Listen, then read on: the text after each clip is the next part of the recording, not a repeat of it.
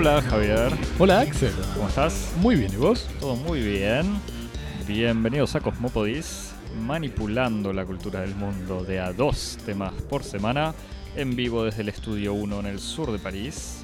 Reunidos hoy para hablar de la película Vice de Adam McKay, sobre el expresidente estadounidense Dick Cheney y de la favorita, película del griego Yorgos Lanthimos, situada en la Inglaterra de principios del siglo XVIII, en la corte de la reina Anne. Javier, Axel. eh, si nos querés escribir un mail, Nos escribís a cosmopodis.gmail.com.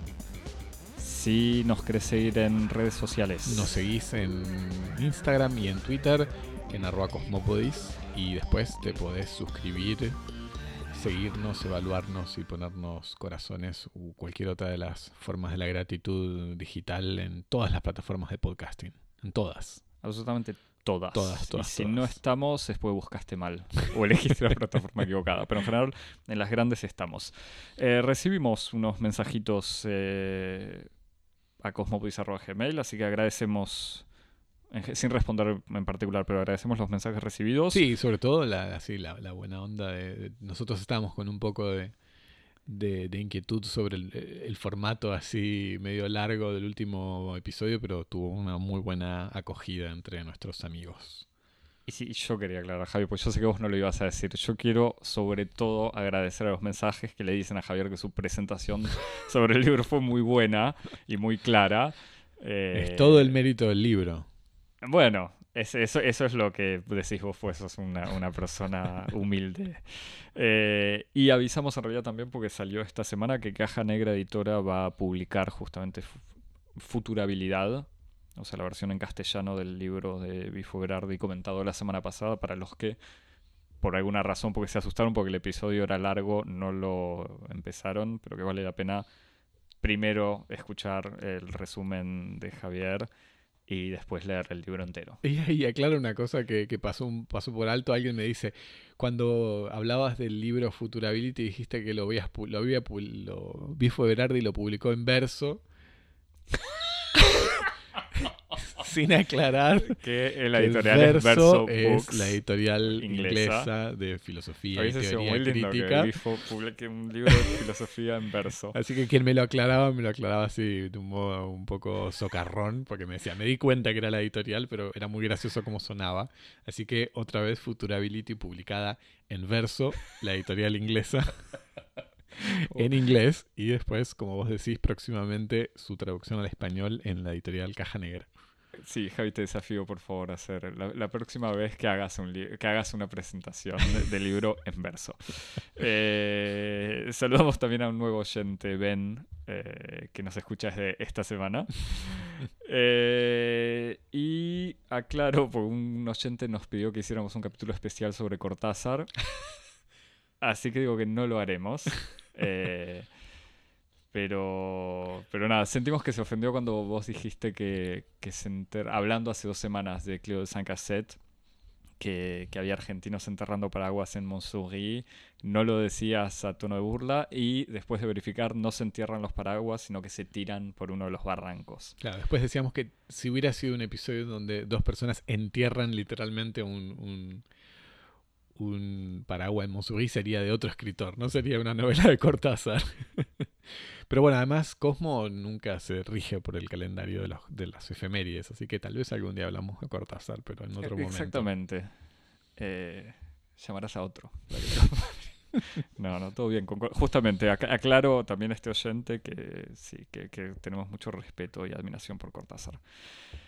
Eh, y después, para seguir con el episodio de la semana pasada, pues dos horas y media no fueron suficientes, la historia del edificio de la Ópera Bastilla, Ah, que sí. otro oyente también nos había comentado en realidad antes de grabar. eh, y que publicamos en Twitter un artículo del New York Times que la comenta, pero no lo dijimos. La- el edificio de la Ópera Bastilla es bastante particular, o por lo menos la historia del edificio, porque en el Particularmente- 83. par- particularmente feo. El edificio es feo, sí, pero bueno, no es, eh, no es eso lo más gracioso. Cuando Mitterrand asume la presidencia en el 81, decide, como todos los grandes franceses, los grandes presidentes, tener un proyecto medio faraónico en el cual poner su nombre o dejar su impronta. Además de que era un poco el contexto del bicentenario. Y se venía, igual esto, sí, pero desde el 81 empiezan ya a pensar en el 82, parece que hace el, eh, deciden hacer una nueva ópera que sea más popular y barata. En el 83 se hace, se llama concurso cientos de estudios de arquitectos mandan una carpeta anónima y el, el, equipo de seleccionadores o de selección, liderados por el ministro de Cultura Jack Lang, eh, eligen un proyecto creyendo identificar en las líneas y en las formas al arquitecto estadounidense Richard Mayer y diciendo, bueno, en el fondo vamos a tener a Mayer, que por lo menos es un profesional, para descubrir después, cuando en toda legalidad ver, Eso es lo que uno le, lo que lo que parece absolutamente ridículo es que no hayan chequeado eso. Sí, que a ese nivel. hayan respetado. Que a ese nivel las condiciones de anonimidad del concurso se respetan tan a rajatabla. Exactamente. Y, nada, descubrieron que el arquitecto no era Meyer, sino un arquitecto uruguayo desconocido, Carlos Ott, que hizo el proyecto que conocemos hoy, con un par de problemas que no necesariamente son de su responsabilidad, de materiales, gastos y, tiempo de, de, construcción. Pero bueno, eso había quedado colgado la semana pasada. Para esta semana eh, fuimos al cine, volvimos al cine. Volvimos al cine. Para ver política eh, actual y antigua, si querés, Javier. Aunque no sabemos muy bien en qué orden. Exactamente. Eso ¿Cuál, es, cuál es actual y cuál es antigua? Discutiremos. Eh, pero bueno, empezamos con, la película Vice o, o, Vice. O Vicio. O Vicio. Me, me, me, me informan que, en Argentina se estrenó bajo el título de Vicio. Ah, mira, una decisión... Una decisión audaz de parte de los traductores eh, que prefirieron que prefirieron priorizar uno de los dos sentidos eh, que, están contenidos en la palabra en inglés vice. Sabiendo que el título, me parece, de trabajo era The Vice, o sea, era el vice. Ah, o, los, el vicios. Claro, es cierto. Ah, no, Vices tendría que ser, pero bueno. Sí, no, pero el, el vicio. El vicio o el vice, eh, que es esta película estrenada en 2018 de Adam McKay, el director de, de otra película bastante popular. Eh, bastante, eh, bastante exitosa. Reconocida, porque populares, comedias populares tiene otras. Tiene otras que vos me, me, comentaste hace un rato. Una, la película del 2015, La Gran Apuesta de Big Short, que era una especie de, de, extraña comedia dramática con mezcla de documental que explicaba los mecanismos de funcionamiento del mercado de las subprimes y su, y su posterior crisis. Eh, McKay entonces vuelve con esta película que fue escrita, dirigida y producida por él, y que tiene a Christian Bale. Eh, Batman. Batman, me, ponen acá las notas. En el rock, en el de Dick Cheney, el presidente, el vicepresidente de Estados Unidos durante los gobiernos de George W. Bush, y cuenta la historia de este personaje político literalmente secundario mostrando su ascenso desde sus años de estudiante mediocre en la Universidad de Yale, apoyado por su mujer, casi amenazado en convertirse en alguien, hasta transformarse en la verdadera voz de mando del Poder Ejecutivo, sobre todo luego del 11 de septiembre y durante la guerra en Irak, en donde la empresa que él había dirigido, Halliburton, recaudó millones, billones de dólares como contratistas eh, de negocios petroleros. Es una película que mezcla el biopic tradicional, imágenes documentales, reconstrucción de archivos históricos, paréntesis explicativos, que ya forman parte de, una cierta gramática de este, de este realizador, seguramente lo vamos a mencionar. Texto, placas de texto impresos en la pantalla, voz en off, escenas absurdas y metáforas no siempre sutiles. Digamos que la sutileza no es la prioridad de ya, desde el título está marcado con ese juego de palabras esa ambigüedad obvia pero bueno analiza la historia política reciente inscribiendo el estado actual de Estados Unidos en una genealogía un poco más larga que el simple Make, make America Great Again trampista Axel eh, sí mira yo no quiero echarte la culpa, Javi. No, no, digamos, digamos. Porque es parte de culpa mía. Esto es un, esto, vamos a restituir una, una de las, de las verdades axelistas. que, que ya este paso, dentro de poco, será un, un decálogo. Una que todos sabemos que a Axel no le gustan los musicales.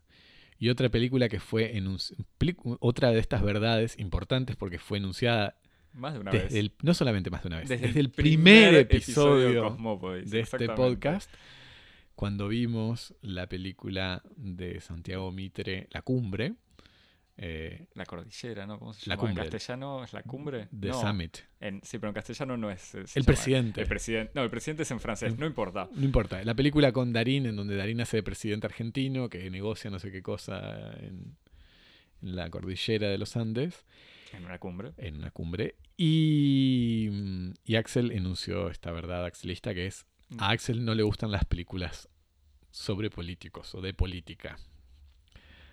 Y aún así nos, este, nos concede a todos la gracia de haber ido a ver Vice. Pero eso es lo que quería explicar. Hace unas semanas, unos días, Javier propuso Vice. en una secuencia temática. El- no, no, es- no era así, Javi. Discúlpame que diga esto. El- la idea era hacer la favorita y Vice. Después Javi dijo, no, no, podemos hacer Vice por separado. Yo vi la favorita y dije, no, no, no. Hagamos Vice junto a la favorita, pues yo no quiero verla y tratar de hablar de esa película por separado sin siquiera saber. Pero vi el tráiler de Vice. Después vi la favorita y dije, ah, bueno, hay una conexión seguramente entre las dos. Todo esto antes de ver Vice. Eh, la conexión igual me parece que la, la comentaremos ahora. La película es igual, si querés, entretenida. O sea, no pasé dos horas aburrido. No hay, hay un, no, no sé si un montón de méritos, pero tiene algunos méritos McKay. No hice la lista, pero digamos que esta enumeración eh, que hacías en, el resumen, diciendo biopic eh, tradicional, o sea, ficción documental, el narrador, gente que le habla a la cámara, eh, imágenes de archivo que igual es interesante, gracioso. Son, cuando hay demócratas son imágenes de archivo, cuando hay republicanos son actores, salvo con Nixon, quizás. Fotos, fotos incluso o imágenes sacadas. Reagan creo que también está en imágenes de archivo. Sí, sí, en realidad es- en el fondo son los republicanos que aparecen en la película en la parte ficcionada o actuada. Después en las fotos de archivo, imágenes de archivo son los mismos actores. Eh, hay- hay fotos o eh, desde el principio algunos videos que salen del gran fondo de, eh, de memes, de memes, de internet también.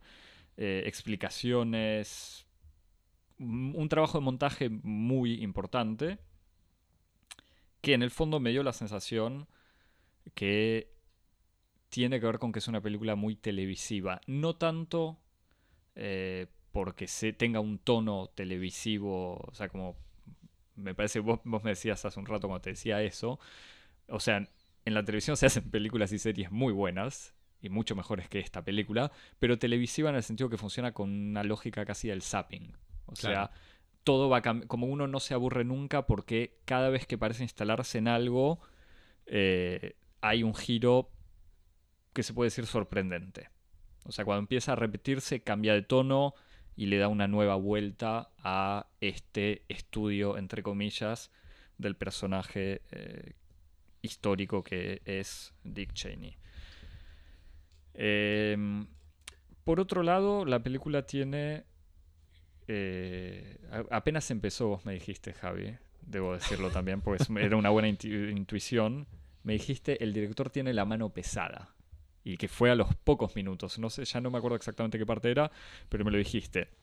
Y me parece que fue algo con un gran olfato. Porque si algo tiene la película es eh, un director lleno de ideas. Lo que no siempre es bueno. O sea, me da la sensación que hay, y te hago una pequeña lista de estas ideas que suenan bien, pero que cuando uno las acumula, quizás es porque no hay otra cosa.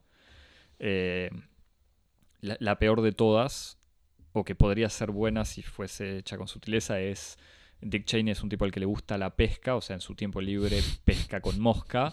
Y en uno de los momentos importantes de la película, cuando él se reúne con George Bush, sabiendo que Bush le va a ofrecer el puesto de vicepresidente y él en realidad en el fondo lo quiere aceptar, pero quiere hacer de cuenta que no quiere y quiere negociar los términos en los cuales él va a aceptar ese puesto. Hay un montaje...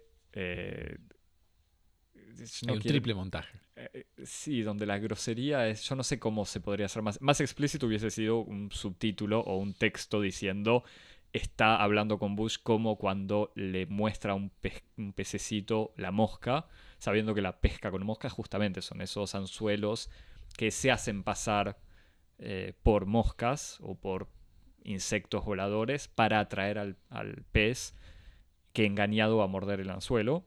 O sea, no son gusanos, sino requieren cierto talento. Eh, y entonces esto, este diálogo en donde Cheney le va diciendo a Bush, ya no me acuerdo exactamente qué lo dice, yo estaba muy concentrado en las moscas. Eh, pero digamos, cuando uno ya ve la mosca después del diálogo con Bush o en un primer corte con el diálogo con Bush, ya uno entiende la metáfora. Cuando ese corte se transforma en por lo menos seis cortes de mosca, diálogo con Bush, mosca, diálogo con Bush, y a todo esto el sonido el diálogo, o sea, el diálogo en sí mismo que, eh, que continúa mientras uno ve la mosca, uno entendió muy claramente que Cheney tenía la relación con Bush la misma relación que podía tener con estos pececitos tan eh, además de que hábilmente engañados y pescados. Inseguro de, que la metáfora no fuera lo suficientemente clara, eh, McKay le agrega como una, tercera capa más a la escena que es sobre, eh, editado sobre la, escena, se escucha la voz de Christian Bale leyendo los contenidos del pensamiento. Es verdad quiere impresionar a su padre o ese tipo de cosas. Con la interpretación en tiempo real para mostrar que él está escuchando, pero sobre todo está calculando, ¿no? Es esta, y, que termina. como de, acumulación de recursos para mostrar el funcionamiento de la escena. Y que termina en la escena final de crédito, también con unos primeros planos de diferentes moscas que van tomando forma, o sea que son moscas hechas para tomar forma no de moscas, sino de elementos de la política estadounidense. Pero eso es secundario. Después, en un momento hacia el final de la película, a Cheney lo operan del corazón, le hacen un trasplante del corazón, entonces hay varias tomas del cuerpo de Cheney en la mesa de operaciones sin corazón que es algo que uno ya vio también en la película en el fondo de alguna manera, pero como no quedaba claro para McKay que Cheney es una persona sin corazón, nos muestra de vuelta por lo menos tres veces el torso o el, pecho, vacío de Cheney. Eh, después tiene un recurso que es un poco más gracioso, que hay un narrador, eh, una voz en off que después aparece en cámara y que es un americano cualquiera, un gringo obrero que lucha en Irak, o sea, que aparece ocupando diferentes roles, pero que él mismo dice, yo no tengo ninguna conexión con Cheney, bueno, sí tengo una, pero ya después les contaré. Y Javi, no sé, no, y lo que uno termina, que uno ya lo sospecha hacia el final, es el donador, el donante del, corazón, o sea, el tipo lo único que lo conecta con Cheney es que él murió y su corazón joven y, y de la, del Estados Unidos profundo y obrero eh, termina en el cuerpo de este personaje absolutamente horrendo. Como una especie de último acto de predación, ¿no? Como si este hombre no hubiera ya predado recursos, energía y credibilidad política suficiente de la República, le arranca el corazón a un, a un individuo que además a lo largo o, lo aprovecha, no se lo arranca él, pero... ¿No entendiste la metáfora, eh, No les bastó con chuparle la sangre, tuvo que arrancar el corazón y ponérselo ahí en el medio de. Pero igual, como, como, vacío. como si aclara la película, a Cheney no le gustaba decir que recibió. Esto anda a saber si está verificado o no, pero no sorprendería. No le gusta decir que era un corazón recibido de un donante, sino su nuevo corazón. O sea, eliminar quizás la proveniencia eh, de, otra, de otro ser humano. Eh, después tiene un momento donde el mismo narrador, hablando del momento en donde Cheney y su esposa eh, donde Cheney le evoca a su esposa la posibilidad de ser vicepresidente y la esposa le dice que, no le, que él mismo había dicho años antes que el puesto de vicepresidente era un puesto inútil, donde no se podía hacer nada. El narrador dice algo así como, bueno, no podemos saber lo que pasa, eh, en lo que pasó en ese momento en la cabeza de Cheney o cómo fue la conversación, porque esto no es una tragedia shakespeariana, shakespeariana en donde eh, los personajes se ponen a hacer un gran eh, diálogo, soliloquio, dicen pero no sé si un diálogo es un soliloquio. Yo no sé No. cómo es la traducción o, o la comprensión de McKay, pero no importa.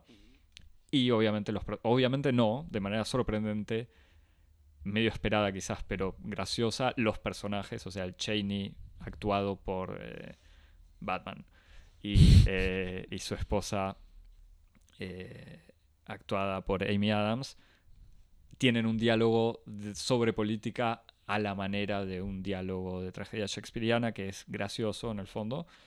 Y al otro momento que también me pareció esperado, en el momento lo imaginé y pasó, lo que muestra el punto, o que tengo una imaginación eh, digna de esta película, o que McKay es bastante obvio, y me parece que ese, es el caso, que esa es, es- es la situación. En un momento cuando Cheney se jubila después de haber sido senador, o cuando pierde su puesto de ministro... Ministro de Defensa, de je- primero ministro de Defensa y luego jefe de gabinete. Claro, jefe de gabinete en realidad, porque gana la, la presi- George Bush padre pierde eh, la reelección. Entonces la película, eh, el narrador dice, bueno, entonces Mac- eh, McCain, no, Cheney, se, se jubiló con su mujer, criaron labradores en su granja y fueron felices para siempre. Nunca Y ahí más hay- volvieron a la, a la escena política. Exactamente, y ahí hay créditos. Yo además dije esto, acá tienen que venir los créditos. Aparecen los créditos de la película y obviamente después de unos segundos dicen, no, eso no pasó. Que es un recurso, por ejemplo, humorístico que usa mucho Colbert en este momento. Cada vez que Trump dice una barbaridad, dice alguien lo critica y Colbert dice, y obviamente Trump respondió que él, eh, no sé, la la unidad de la nación es más importante. Y dice, no, por supuesto no fue así y el público se ríe. Y esta película hace exactamente eso. De vuelta, con estos gestos del director y un montón de... Un director que además viene del mundo de la comedia, ¿no? Viene Eso de lo- Saturday, Night, de Saturday Night Live, de todas estas eh, como grandes muchos trabajos con Will Ferrell. estas grandes instituciones de, de la, de la comedia norteamericana. Entonces no... o- sea, me da la sensación que es un director con muchas ideas medio de gag. O sea, del gag serio, entre comillas, porque el tema es serio, pero que la película... La originalidad de la película pasa mucho por ahí. Hmm. y Christian Bale, Batman, que es impresionante como Cheney. O sea, es sorprendente, tiene un- una sonrisa muy, eh, muy convincente. Sí. A mí me- lo, que lo que me llamó la atención es que me, da la, la sensación de que como el, verdadero eh, interés que tiene la película es menos en el de investigar como la, las- la, la razón y la intensidad de, de la como de, de la maldad de los personajes, de lo vil que son los personajes, que eh, interrogarse por la, por la épica, por la, la- epopeya de, de un, de un héroe mediocre. ¿no? Como que me parece que la, la película está menos preocupada, o sea, superficialmente está preocupada por, por, por, por, lo vil, por lo abyecto que es el, personaje de Cheney. Pero me da la sensación de que lo que en el fondo lo- le fascina un poco es esta especie como de, de dimensión así de, de, de- la banalidad de- del mal, por decirlo de algún modo, de este personaje que asciende hasta lo más alto de- del poder, en, en las estructuras del poder en Estados Unidos, siendo una persona muy mediocre que no logra eh, ni siquiera terminar la universidad o algo por el estilo. Al principio se lo, se lo presenta como una persona que por, por, sus problemas de alcoholismo y de, como de, de- anger management se hace echar de la Universidad de Yale y termina trabajando como instalador de cables en una empresa eléctrica. O sea, como un personaje que está en lo más bajo de, la escala socioeconómica y que después a fuerza de, de- de- de oportunismo y de obsecuencia en una oportunidad que tiene de trabajar como pasante, escuchen los pasantes, la pasantía puede ser un camino hacia los este, estratos más altos del poder, eh, como pasante de la Casa Blanca, eh, termina, termina siendo reclutado por, por Donald Rumsfeld, que lo va En una escena, le, le- le va a asegurar una, una especie de, de- de carrera muy, muy venturosa en la Casa Blanca. y, y que incluso la película muestra que su entrada como pasante o su, cambio de actitud en realidad es porque después de haber sido arrestado nuevamente borracho en su volante después de una pelea en un bar, su mujer le dice algo así como yo no me puedo casar con alguien que no va a ser nadie, o sea, yo voy a, vos tenés que hacer carrera, en un mini paréntesis de frase feminista, más allá dice, en este mundo yo como mujer no puedo llegar lejos, así que te necesito a vos para que lo logres. Pero bueno, sabiendo entre paréntesis que la película lo muestra y que la mujer de Cheney eh, fue, además de haber trabajado después con él, pero tiene como una carrera profesional exitosa de escritora de libros, trabajó en la tele y fue consejera eh, después en la Casa Blanca. Pero bueno, este Cheney que entra como pasante y sobre todo su primer gesto, y me parece que la mediocridad no tiene que ver con una estupidez, sino como con una falta, como una ambición vacía, que es al escuchar a Ramsfeld dar, un joven Ramsfeld, dar un discurso eh, sobre el trabajo de, de pasantes, diciendo el trabajo de pasante es un trabajo aburrido, no sirve para nada, pero ustedes están acá para, para servir para nosotros, para servir, ¿cómo se dice? Eso, para hacer casi literalmente nuestra servidumbre, eh, o sea, servidumbre de los diputados y senadores. Eh, Cheney como que reconoce en este tipo que es honesto, eh, grosero y autoritario la persona con la que él quiere trabajar. Y él dice, él lo comenta con otro muchacho de su universidad, le dice, nos tenemos que dividir entre republicanos y demócratas. El otro le dice, vos qué sos. Y él dice, ¿en qué partido está el tipo ese? Hablando de Ramsfeld, dice, él es republicano. Y dice, ah, bueno, yo quiero trabajar con él. Entonces, a partir de ahí, y con otro momento de vuelta poco sutil, pero muy revelador de lo que imagina, me parece, McKay, cuando Cheney, después de haber hecho ya no sé qué cosas con, con Ramfeld, le pregunta a Ramfeld, dice, pero ¿cuáles son nuestras convicciones? Y Ramfeld, en vez de responderle en serio, cierra, se ríe, entre riéndose de la inocencia y sobre todo creyendo que es como un chiste. Pero en eso también lo, lo muestran, muestran por lo menos al joven Dick Cheney sin convicciones, pero ni siquiera sin convicciones por cinismo, sino por ignorancia casi. Sí, a mí me da la impresión de que, en ese sentido la película también cuenta una especie como de, historia, de fábula más general, más allá de la figura de Cheney. Me parece que cuenta un poco la historia general de, una generación, ¿no? Que fue la generación de estos hombres eh, que crecieron en los años, no sé, 60, este, esta generación de hombres nacidos, poner en los años 40. Eh, estos hombres norteamericanos. Con y, literalmente hombres. todos, exactamente, todos hombres eh, cuyos destinos estaban marcados por el imperativo de la ambición y que encuentran en el poder como el espacio ideal para realizarse siendo hombres vacíos, mediocres y, y sin ningún tipo de...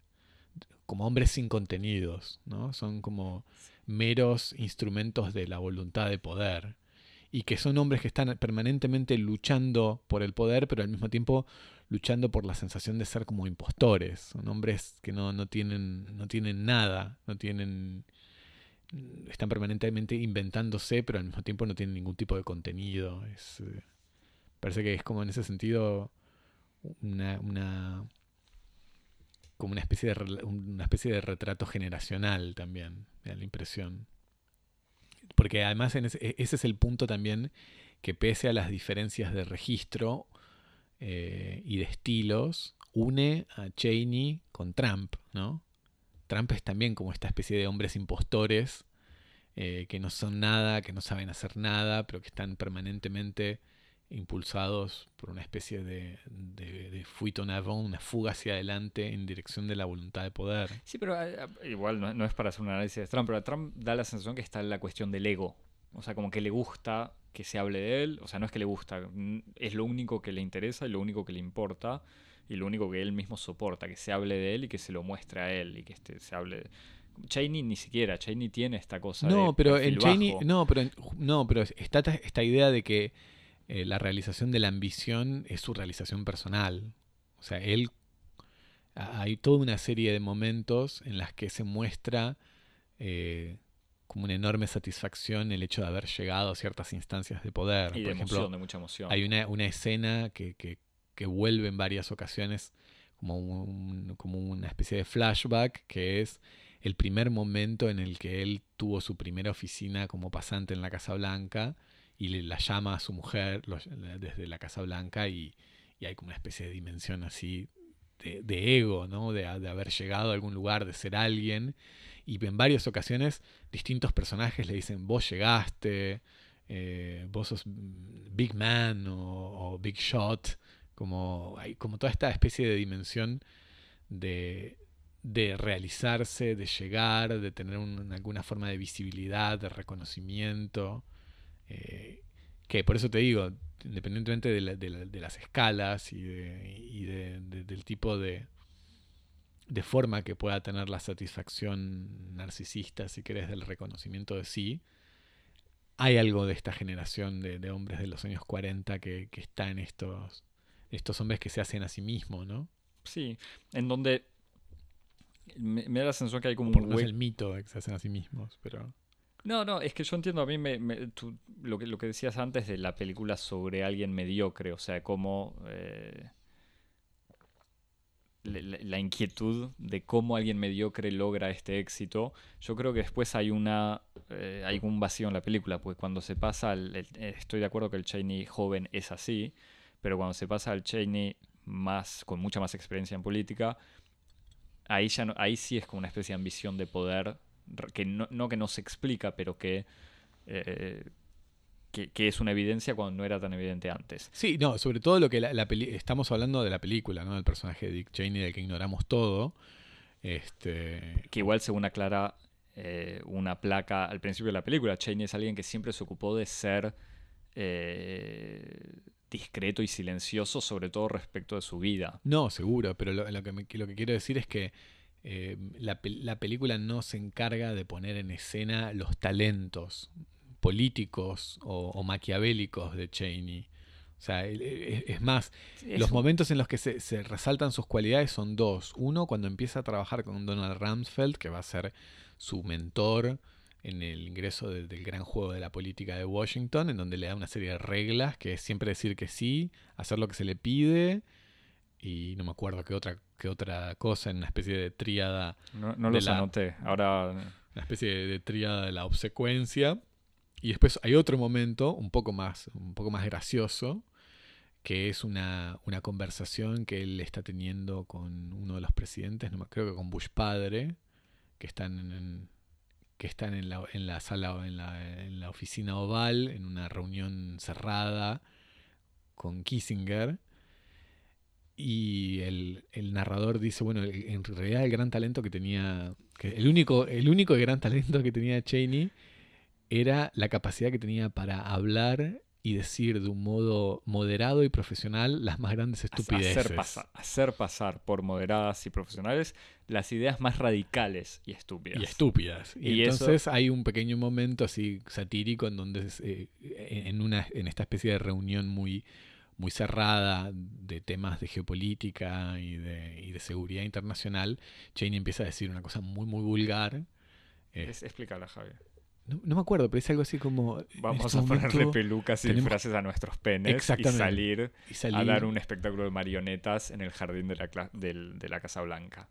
Y, que para que cuando nos manipulen nos produzcan una erección o algo así. tan lejos, no, me acordaba tanto. Y, lo dice con un tono, así como un tono de consejero, de, como de, gran estratega, ¿no? en voz baja y parsimoniosamente dándole credibilidad a una cosa totalmente estúpida.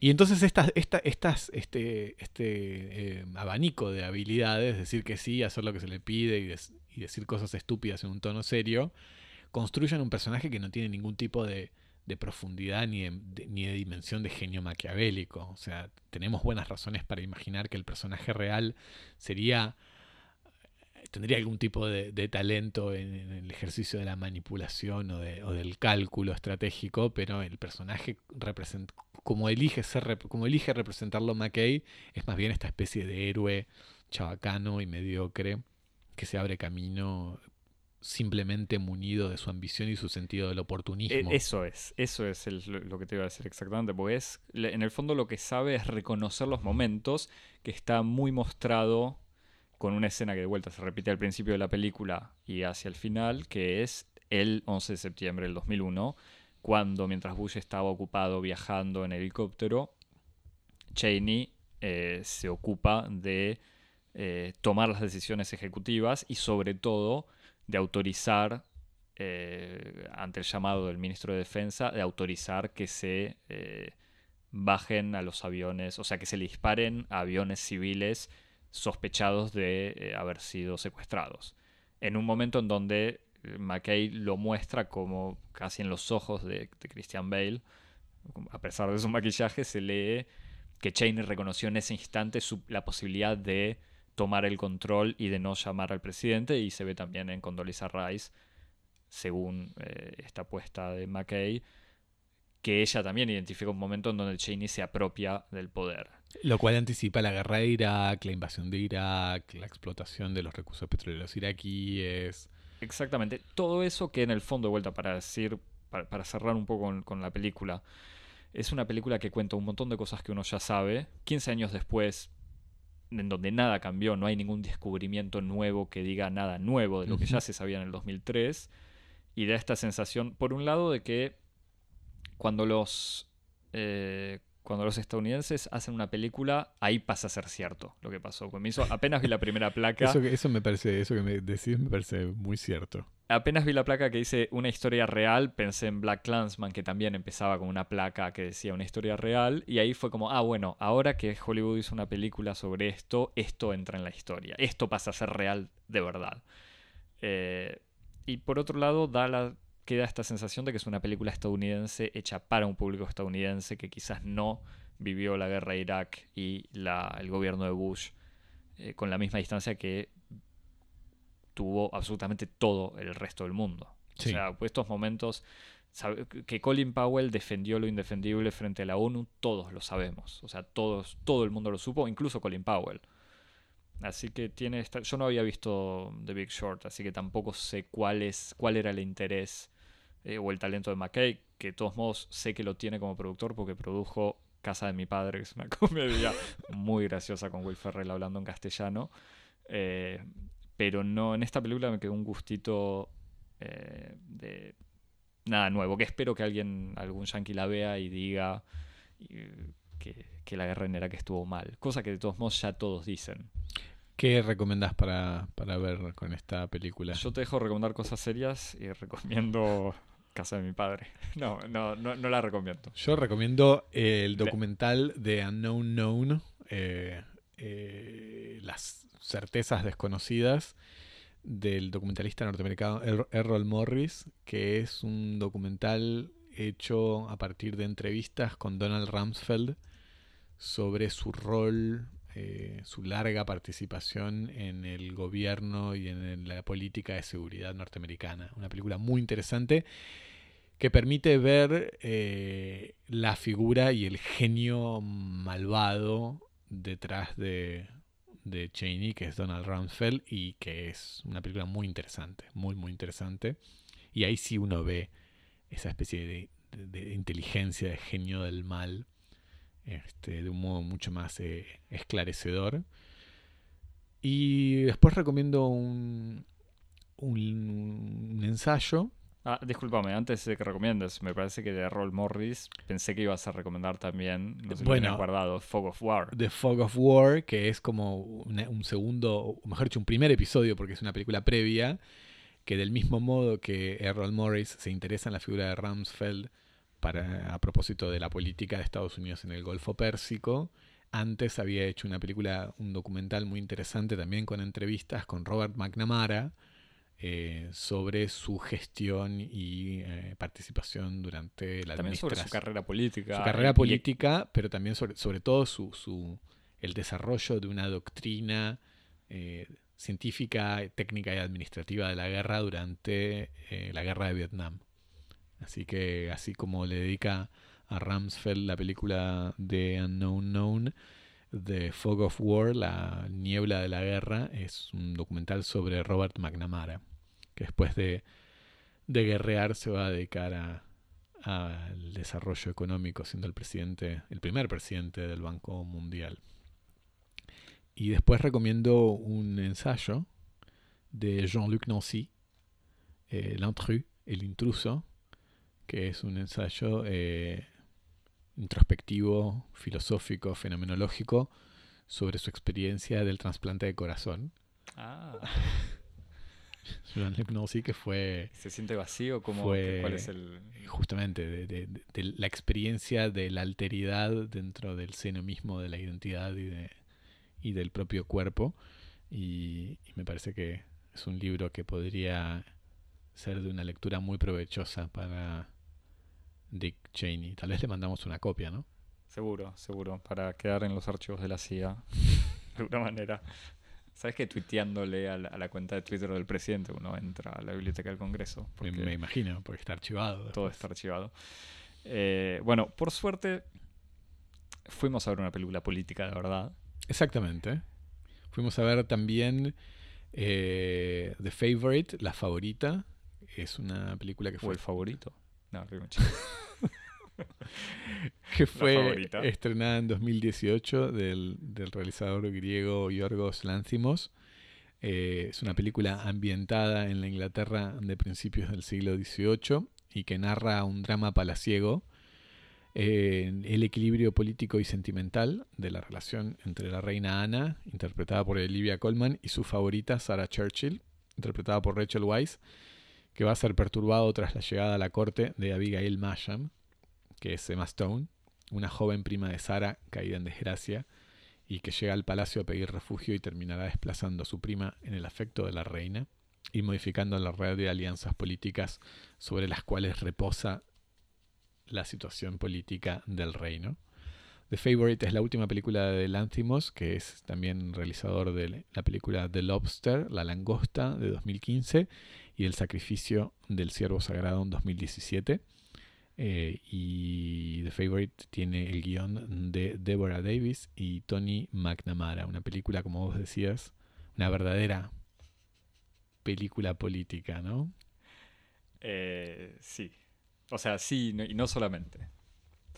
Eh, me parece lo más, pa- pa- para empezar, para, para empezar por las recomendaciones, para los que no vieron The Lobster, sé que hay gente que no le gustó, que hay gente que la odió incluso. ¿Así? Sí, dice- proponiéndole a un amigo ir a ver eh, la favorita, me dijo no. Mira vos. Eh, un amigo que le gustó Aquaman igual, así que tampoco sé si siento. sí, sí, es el mejor ejemplo. Bueno, Pero- podríamos empezar por decir que tal vez el, el primer rasgo así más característico, si uno tuviera que reducir en una sola característica lo que separa al cine de Lanthimos de las películas de Marvel, me permitiría decir que es una resistencia eh, absolutamente inclaudicable a las convenciones actorales hollywoodenses.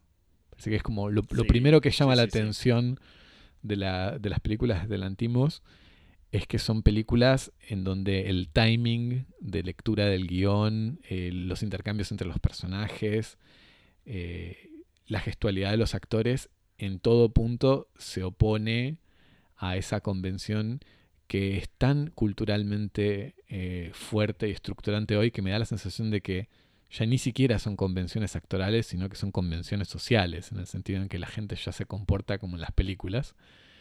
Eh, y que son estas, la convención básicamente del, del naturalismo norteamericano. Y, en las películas de Lantimos nos, nos vuelven, nos dan una especie de cachetazo de constructivo y de distanciación que nos recuerdan de que en el fondo toda técnica actoral es antes que nada una técnica y que como tal pueden existir otras. Así que me parece que eso es como un, pri- un primer rasgo que define al cine del Antimos, es esta especie de separación de, de las convenciones actorales naturalistas. Eh, an- antes de continuar con eso, no sé si sabes cuáles eran los ejercicios de ensayo que hizo, No. que es muy revelador y te va a encantar. A ver.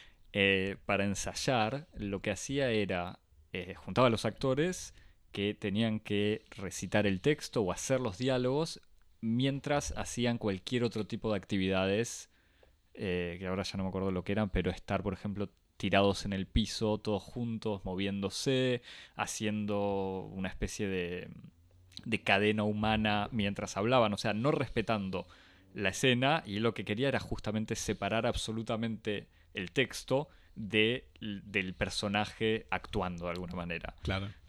Eh, por otro lado, y eso que explicas sobre la actuación va muy bien, me parece que otro talento es esto de filmar espacios como en The Lobster o en El Ciervo Sagrado, eh, también de unos mundos ligeramente paralelos, o sea, es como un mundo Es que no es eso. real, que no es natural, y entonces funciona perfecto con esta sociedad de corte, o sea, No solamente un mundo, sino que como y gente, interioridades aisladas. exactamente. Eh, como en, Bueno, en The Lobster. Lobster, que es como una especie de institución entre hospitalaria y carcelaria, en donde en una especie de extraño mundo paralelo se encierran eh, personas solteras para su rehabilitación. Eh, en la, la mort- en, la- en el sacrificio de, del siervo sagrado es en un medio directamente hospitalario. Y no, No, no, no, no, pero es una historia de una familia, pero de vuelta es como un mundo en Irlanda, pero es, eh, es- es- no, es un hombre que secuestra a un niño y lo, tor- y lo tortura. En realidad es un niño que manipula una familia, lo que se termina dando vuelta, pero también es este, es, son, es como decir, son individuos separados un poco de la realidad y son situaciones entre surrealistas y no sé cuál sería, eh, porque no está ni sobre la realidad ni una realidad aumentada, sino medio paralela. Entonces, Y bueno, y The Favorite, que es el espacio del palacio. exactamente. Y que a mí me da la sensación, no sé cómo lo viste vos, de que eh, en, en The Favorite es como que Lantimos encuentra su espacio perfecto en todo sentido. Exactamente. Que Fue- es como, eh, ya sea por, por estos espacios de aislamiento, como es el espacio palaciego, pero incluso que desde un punto de vista de, como de, de estéticas, eh, no hay mejor universo para Lantimos que el barroco. Fue exactamente lo que, lo que pensé. Fue como, da, es increíble pensar que recién ahora hace su película de época del siglo XVIII, porque esa sociedad cortesana, que incluso en este caso no tiene muchos personajes, o sea, son mucho más las intrigas entre estas dos favoritas, o la favorita y la segunda que intenta sacarle el puesto, y obviamente la reina, que es el, el personaje central eh, en sentido de poder, ¿no? quizás no en la película, es perfecto para él. Y esta manera de hablar tan particular de cualquier actor en cualquier película de Lantimos, en este caso funciona como a dos niveles. O sea, funciona de vuelta como es una película diferente de cualquier película histórica hollywoodense y al mismo tiempo es esta realidad de la corte donde todo es actuación y todo es declamación eh, medio ridícula, por ponerle un adjetivo injusto en el fondo.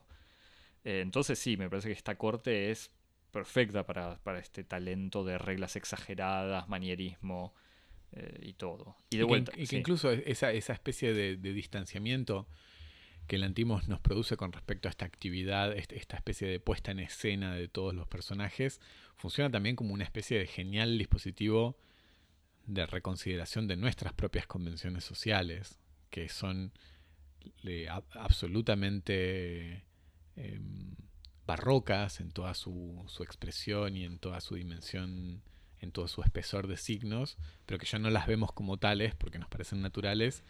Y Lantimos nos reenvía un poco en esta especie como de, de- de universo que está del otro lado del espejo, a todo este juego de puestas en escenas y duplicidad, este, que nos permite ver todavía mucho mejor la realidad misma de nuestras propias relaciones de poder. Con, dos ejemplos de, estos, eh, estas deformaciones, me parece la escena del parlamento es, eh, muy interesante. La reina, pues además estamos justamente cuando en Inglaterra ya empieza, eh, ya hay una política de alguna manera, aunque sea la reina la que decide. Entonces estamos en el espacio del parlamento, que son los dos, los Tories y los Whigs, opuestos uno contra otro, como todavía hoy funciona eh, en, en la Cámara. Vos sabrás decirme, Javi, vos que sos más anglófilo. Pero bueno, no Sí, importa. bueno, con la- eh, digamos, es, más- es un poco más, complicado el, el- el escenario, pero los Tories siguen siendo una no, fuerza. no es, está bien, no son los mismos partidos, pero esta cuestión de oposición uno frente a otro gritándose. Eso seguro. eh, pero acá los vemos aislados completamente eh, del mundo, porque están en el palacio eh, con la reina y con la reina tomando decisiones al final. Y el otro es esta oposición eh, que es bastante graciosa, que están las mujeres sin maquillaje, con algunos vestidos más o menos impresionantes, pero en general no tanto, mientras los hombres están absolutamente maquillados con pelucas en justamente esta, esta oposición o esta, esta manera de dar vuelta eh, la, vida cotidiana donde los, además son políticos los hombres que aparecen, serían naturales eh, sin ningún tipo de, de deformación de la, de la, naturaleza.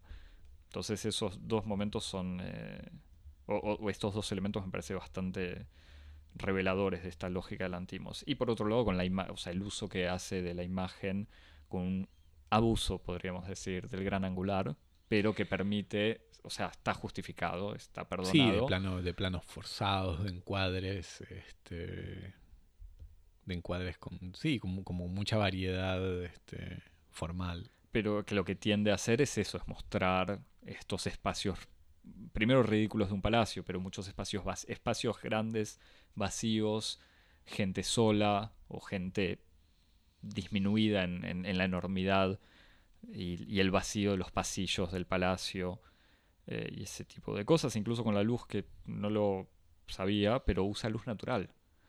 Eh, lo que le da un efecto medio raro también. Muchas escenas de interior en donde en realidad que están a contraluz porque en el exterior hay mucha más luz que entra eh, desde afuera, en donde crea esta lógica rara que ningún interior de, de, película hollywoodense es oscuro y en este caso sí. Entonces vuelta con esta inversión quizás que comentábamos. Sí, bueno, después lo, otro que es este, muy interesante son estas, estas dos figuras que se contraponen por el favor del rey o de la reina, digamos del soberano, que es eh, Sarah Churchill, que es Rachel Weisz, que es como esta especie Espectacular. de... Sí. Entonces que no, no, no en general no hablamos los actores pero que se carga la película. Igual las tres, quizás no, más no, las tres son, las tres están, están Pero la reina también, pero es como que se cargan la película de los hombros. Tal vez lo más interesante, lo más interesante de Rachel Weisz con respecto a Olivia Colman que hace de la reina y Emma Stone que hace de Abigail es que eh, la reina y Abigail son personajes más ricos en excentricidad. Eh, la reina es una, es una reina Ana, un poco ya entrando en la vejez, eh, con problemas de peso, con problemas de gota, aquejada por todos los males psíquicos del, monarca aislado, que es la paranoia, la inseguridad, la incertidumbre.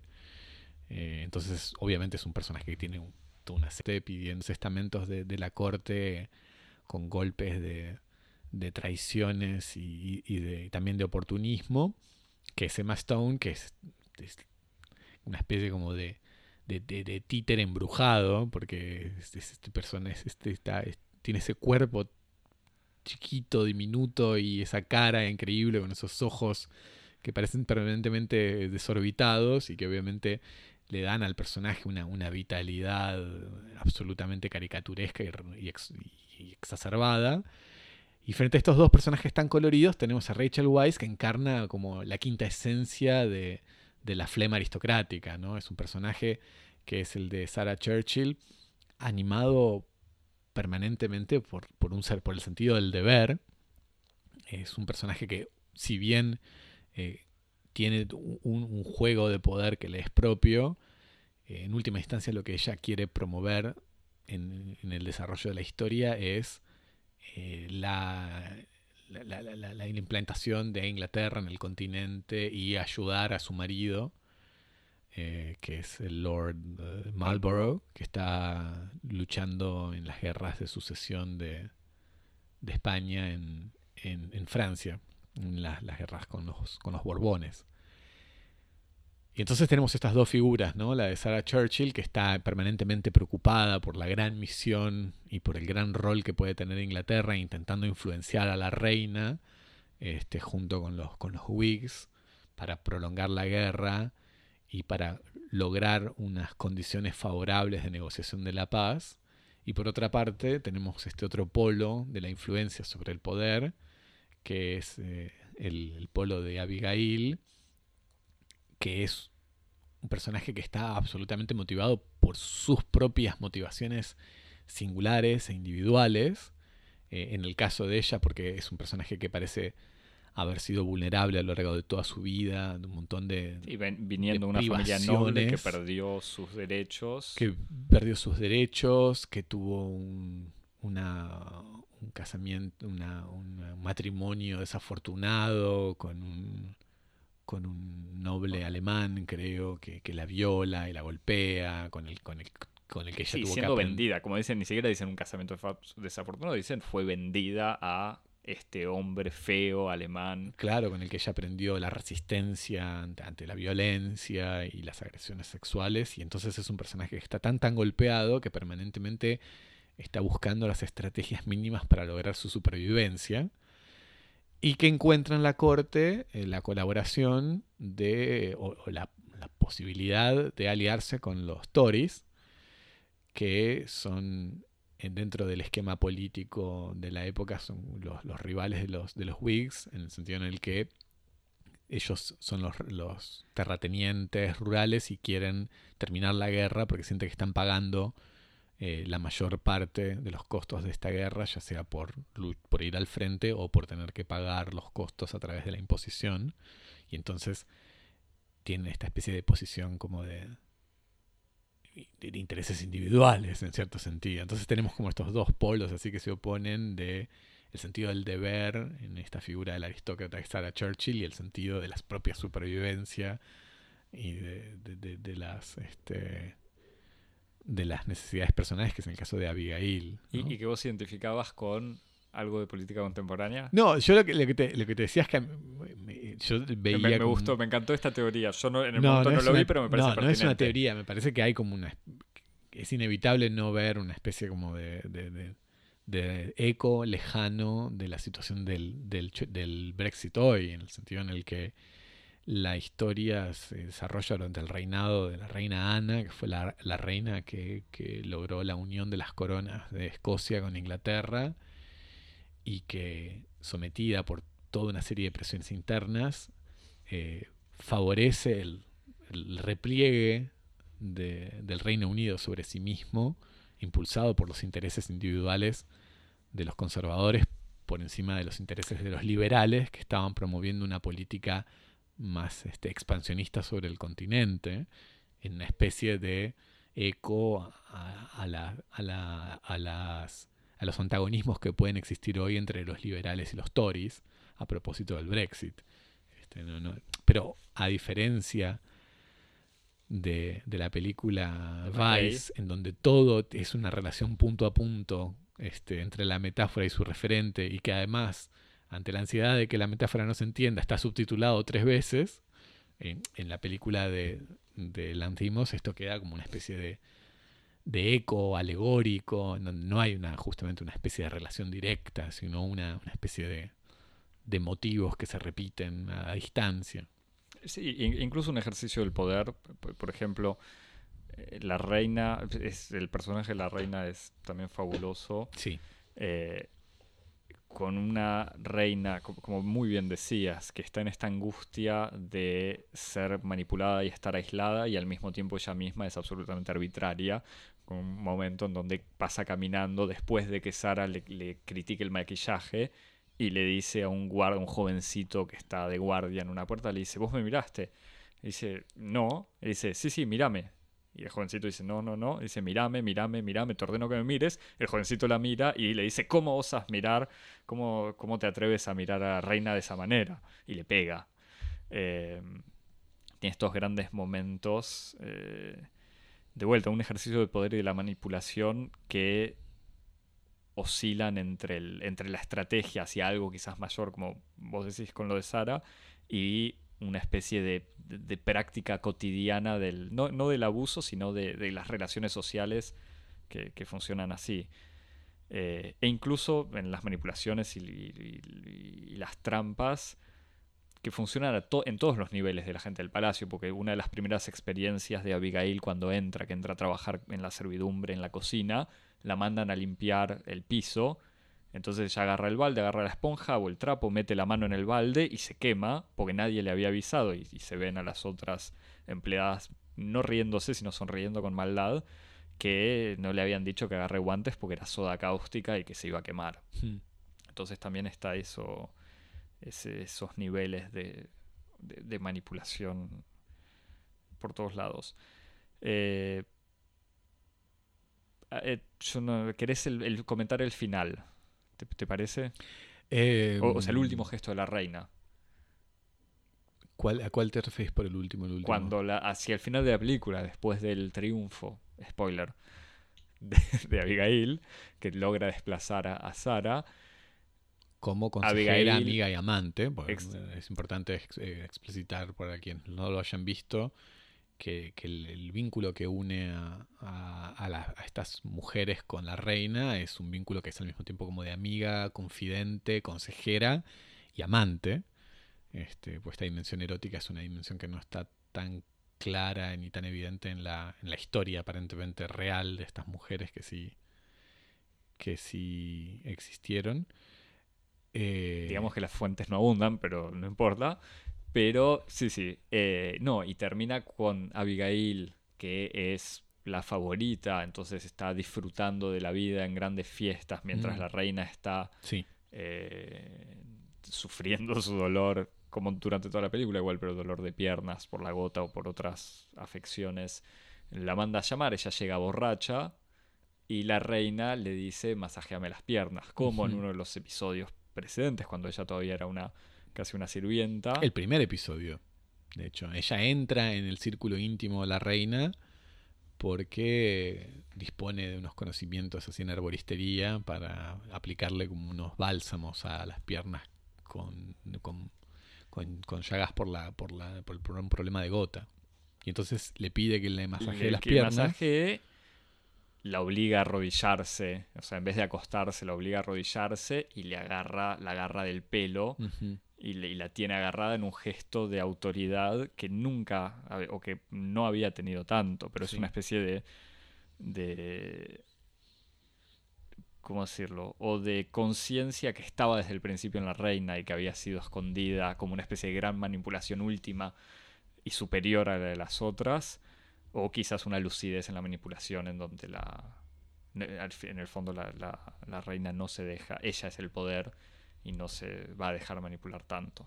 Pero bueno. Sí, no sé, la sensación no- que no yo es- tenía no al, es- fi- eh, al final, es que es un poco la sensación que uno tiene en las películas de Lantimos en general, es que eh, todos pierdan.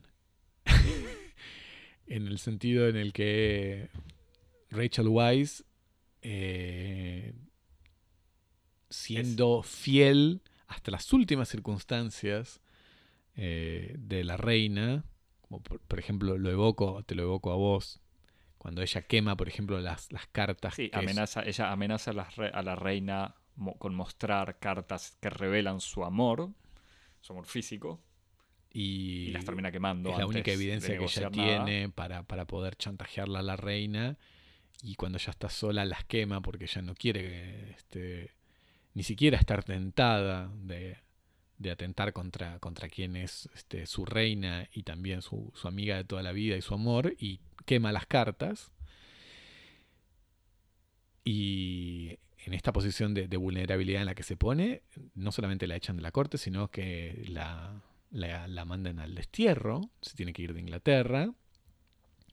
Eh, la reina se queda en el poder, pero acompañada por una mujer que ella sabe que en el fondo la desprecia.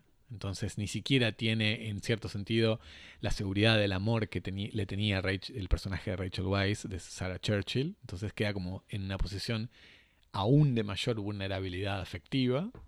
Y después el personaje de Abigail Masham, que en el fondo siente que logró lo que su objetivo, que era una, una, seguridad en términos de, su posición social y de su acceso a la riqueza, pero que al mismo tiempo no deja de ser una especie como de, de, sierva sexual y, de juguete para la reina. O sea que en el fondo todos pierden. Así que en ese sen- sentido es como una especie de. de. de, tragedia un poco misantrópica. Pero lo que me pareció interesante es, es esa especie de aparición de los animales que está en, en la última escena, en donde se sobreimponen eh, imágenes de conejos con la imagen de, de Emma Stone. Los conejos que eran las mascotas de la reina. Este, y, que están ahí eh, como, como siendo los únicos receptores del, del amor verdadero de la reina y que están en toda la obra de, del antimos, los animales como una especie de figura sobre las cuales se proyectan la, imaginación de la, de, la inocencia humana. ¿no? Recuerdo que, por ejemplo, para los que mm, la hayan visto, The Lobster, los solteros que están en recuperación y que tienen la obligación de volver a ponerse en una pareja eh, bígama, si no lo logran, al cabo de un tiempo los transforman en un animal. Y entonces el lobster, la langosta, es el, animal que el protagonista elige que lo conviertan en caso de que no logre su, su reconversión o su reinserción en la bigamia.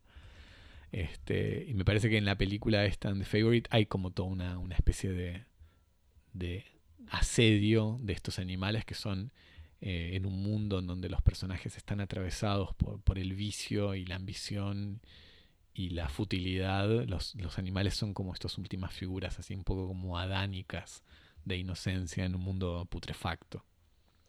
Incluso con este momento, justo antes del final, me parece que justo antes de esta, eh, de esta situación de que en, la que la reina le agarra la cabeza, le agarra del pelo, le toma el pelo a, a Abigail, Abigail amaga con aplastar o aplasta en realidad, pero sin, sin matarlo, sin buscar matarlo, uno de los conejitos. Bueno, que es un poco, un poco, la reina reacciona a eso. Exactamente, claro. La reina está en las dos en una, en una sala y escucha, creo que Emma Stone está pisando con su taco un conejito que chilla. Y entonces la reina le hace a Emma Stone lo mismo que ella está haciendo al conejo. Exactamente. Sí, bueno. No sé qué, qué recomendás para. No, a mí me iba. Si, si querés, solo para terminar con dos, un detallito más. O otro momento interesante en donde también me, gustó, me parece, la lucidez del Antimos en su adaptación histórica: los bailes, las coreografías.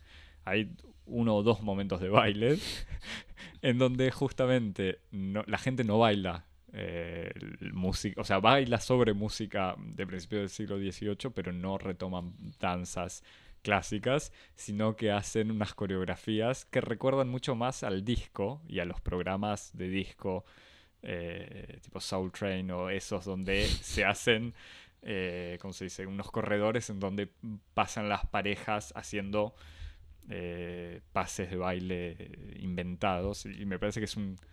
Es, una idea interesante justamente para despegar incluso la reconstrucción histórica de una reconstrucción histórica.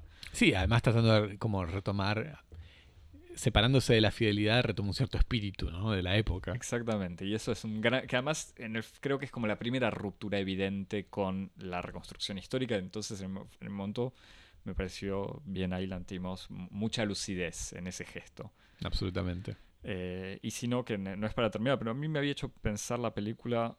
Eh, Discúlpame, que lo logra mucho mejor que, por ejemplo, la María Antoinette de Sofía Coppola que tenía, estos momentos en donde, por ejemplo, intentaba como imprimirle una especie de energía pop eh, y que parecía este, mucho más artificial. Eh, es que no era, una energía que fuera inmanente a los personajes y a las situaciones, sino un efecto de estilo sobreimpuesto por el director. Mientras que acá parece efectivamente emanar de ese mundo que, nos presenta la Sí, sí, no o sea, sorprende obviamente, pero no rompe con el clima general eh, anterior. Pero a mí la, película me hizo pensar mucho en una película francesa, Ridicule, de Patrice Lecomte del 96 o 97, que es una película muy justa en la reconstitución de las tramas de la corte, pues la historia de un joven, ahora no me acuerdo exactamente, pero es un, es un joven noble, pero que vive en el campo y que necesita hacerle un pedido al rey, entonces le explican cómo funciona la vida de la corte, entonces es todo este trabajo de saber decir le bon mot, o sea, la, buena, la palabra justa en el buen momento para hacerse ver, eh, poder lograr en algún momento tener una entrevista con el rey. Entonces el gran miedo de toda la corte, lo que mostraba bien la película, es este gran miedo del momento de ridículo, donde perder la cara, en el fondo es muy sociológica la película, eh, lo importante es poder cumplir su rol, tener la palabra justa y nunca quedar en offside del momento. Creo que el Antimos, retomando, o sea, no es que no retoma para nada esta película, pero tiene cierto talento para agarrar un espíritu de la corte y transformarlo en algo más hipster y cool, pero al mismo tiempo más interesante, no solamente por el trabajo visual, eh, sino justamente por esta idea, que esta manera de construir o reconstituir un mundo mucho más, o sea, de todos modos con un buen trabajo del espacio y de los vestidos, pero sobre todo con un, espíritu eh, de deformación, me parece. Sí, por eso no, es, una, no es un consejo particular. Sino sí, Norbert Elías con la sociedad de corte. Pero yo me quedé, me quedé pensando en que en el fondo es una prueba, es una, es una obra más que, que reenvía a, esta, a este conjunto de, de obras y de ideas en donde el barroco es como el momento, es el, momento donde se cristaliza la modernidad, como que todavía no salimos del barroco y de todas las preocupaciones del barroco, de la cuestión de la duplicidad, de la teatralidad, de las apariencias, de, de, la aparición de la interioridad como un problema moderno, que es un, es un conjunto de, problemáticas que, que se pueden ver tanto en el arte como en el psicoanálisis, en el interés, por ejemplo, que tiene Lacan por el barroco, que se puede ver, sin ir más lejos, en el, análisis que hace Foucault en el comienzo de las palabras y en las cosas, el libro del, cuadro de las meninas, y entonces en este espíritu así de, de, canonización del barroco como el momento moderno por excelencia, recomiendo el libro de Gilles Deleuze, El pliegue, Leibniz y el barroco. Así que me parece que es un libro interesante para leer pensando en, en, este, en esta película. Y, yo no es para negar todo lo que dijimos antes, pero recomiendo The Lobster, que me gustó bastante más que la favorita, pero no, no importa. Eh, Javier, para escribirnos. Nos escribís a cosmopolis.gmail.com y nos seguís y nos escribís y nos mandás mensajes directos y todas esas cosas en las redes, en Instagram y en Twitter, en arroba cosmopodis. Arroba Twitter.com barra cosmopodis. Instagram.com barra cosmopodis. Yo lo aclaro por las dudas todavía, aunque ya aprendí a usar un poco eso y entiendo cuando decís arroba cosmopodis.